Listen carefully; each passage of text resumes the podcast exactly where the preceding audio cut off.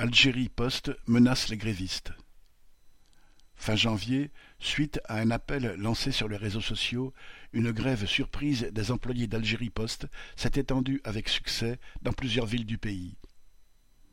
Confrontés comme tous les travailleurs à une inflation importante, les employés revendiquent des augmentations de salaire et une prime annuelle, ainsi que le versement de la prime Covid. Ils réclament également le droit à la constitution d'un syndicat. Déclarant la grève illégale, la direction a aussitôt menacé les grévistes de poursuites judiciaires. Le gouvernement les a aussi accusés de mettre en difficulté les chômeurs en empêchant le versement de leur allocation. La direction a finalement dit renoncer aux poursuites.